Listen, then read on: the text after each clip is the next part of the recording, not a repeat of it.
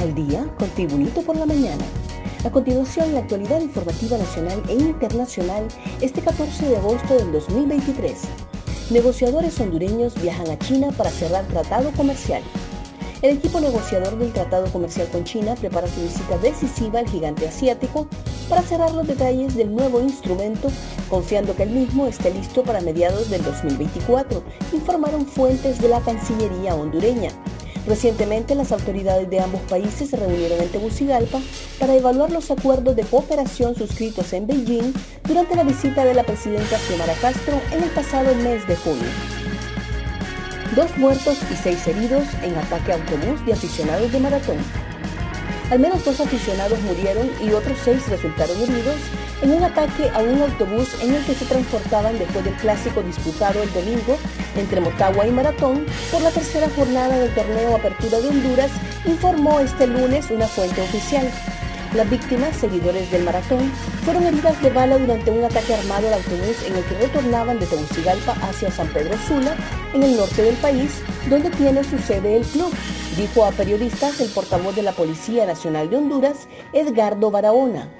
Los dos aficionados murieron la noche del domingo a causa de los disparos en el Hospital Santa Teresa de Comayagua, en la región central del país, donde están ingresadas las otras personas que resultaron heridas en el ataque alarmante destrucción de la biosfera del río Plátano, tortugas con el vientre apuñalado, huesos de jaguares, narcocarreteras, montañas pelonas, pesca indiscriminada y la erosión de los suelos son algunos de los problemas que se observan a lo largo de la biosfera del río Plátano, documentado por ecologistas de la zona que demandan una intervención inmediata de las autoridades del gobierno y de la Fiscalía ecologistas ya no hayan a quién acudir, por lo que se comunicaron con Diario La Tribuna para solicitar por este medio la intervención urgente de las autoridades y denunciar los delitos ambientales.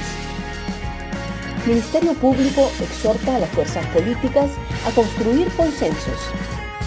El Ministerio Público exhortó este lunes a las fuerzas políticas representadas en el Congreso Nacional a construir consensos necesarios para elegir al próximo fiscal general y adjunto.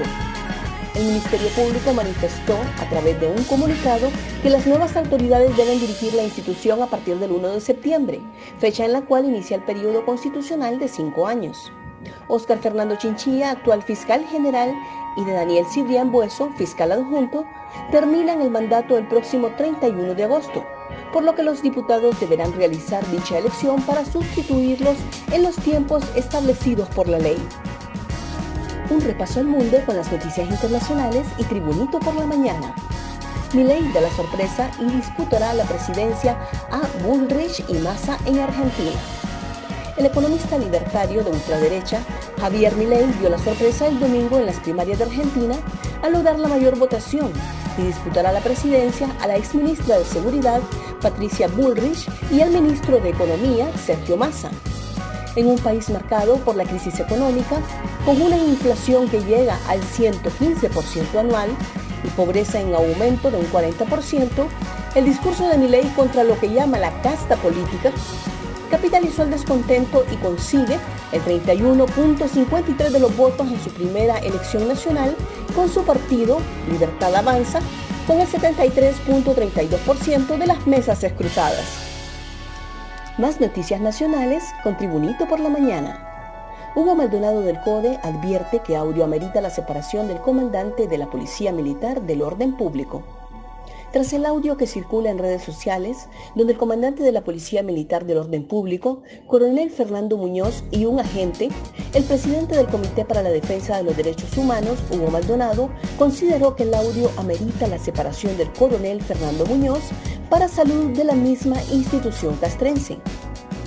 Agregó que sin duda el video de la conversación del coronel Fernando Muñoz con un agente de la Policía Militar en el que inclusive pide referencias de toda su familia de La Paz, pone en entredicho la situación de la Fuerza Armada y cómo de una u otra manera se manejan este tipo de casos. Bella joven sordomuda se colora reina de la Feria de Santa Rosa de Copán. Digna Mejía se convirtió este sábado en la nueva reina de la Feria Agostina de Santa Rosa de Copán, marcando un hito en la historia de esta celebración en Honduras. La hermosa jovencita hizo historia en la capital del occidente al ser la primera persona con discapacidad auditiva en ganar la corona de la feria patronal. La bella joven será la representante de Copán en el certamen nacional Miss Honduras Mundo, con lenguaje de señas y la ayuda de una intérprete. A partir de hoy, hondureños pagarán 2.59 lempiras más por galón de la gasolina super y 3.50 por el queroseno. Una escalada de aumentos se registran en los precios de los combustibles a partir de hoy para los hondureños, quienes pagarán 3.50 lempiras por el galón de queroseno y 2.59 por la gasolina super, registrando alzas sin precedentes. Asimismo, la gasolina regular aumenta 1.36 lempiras por galón y el diésel 1.66, anunció el director de hidrocarburos, Carlos Pozas, desde el viernes anterior. Gracias por tu atención. Tribunito por la Mañana te invita a estar atento a su próximo boletín informativo.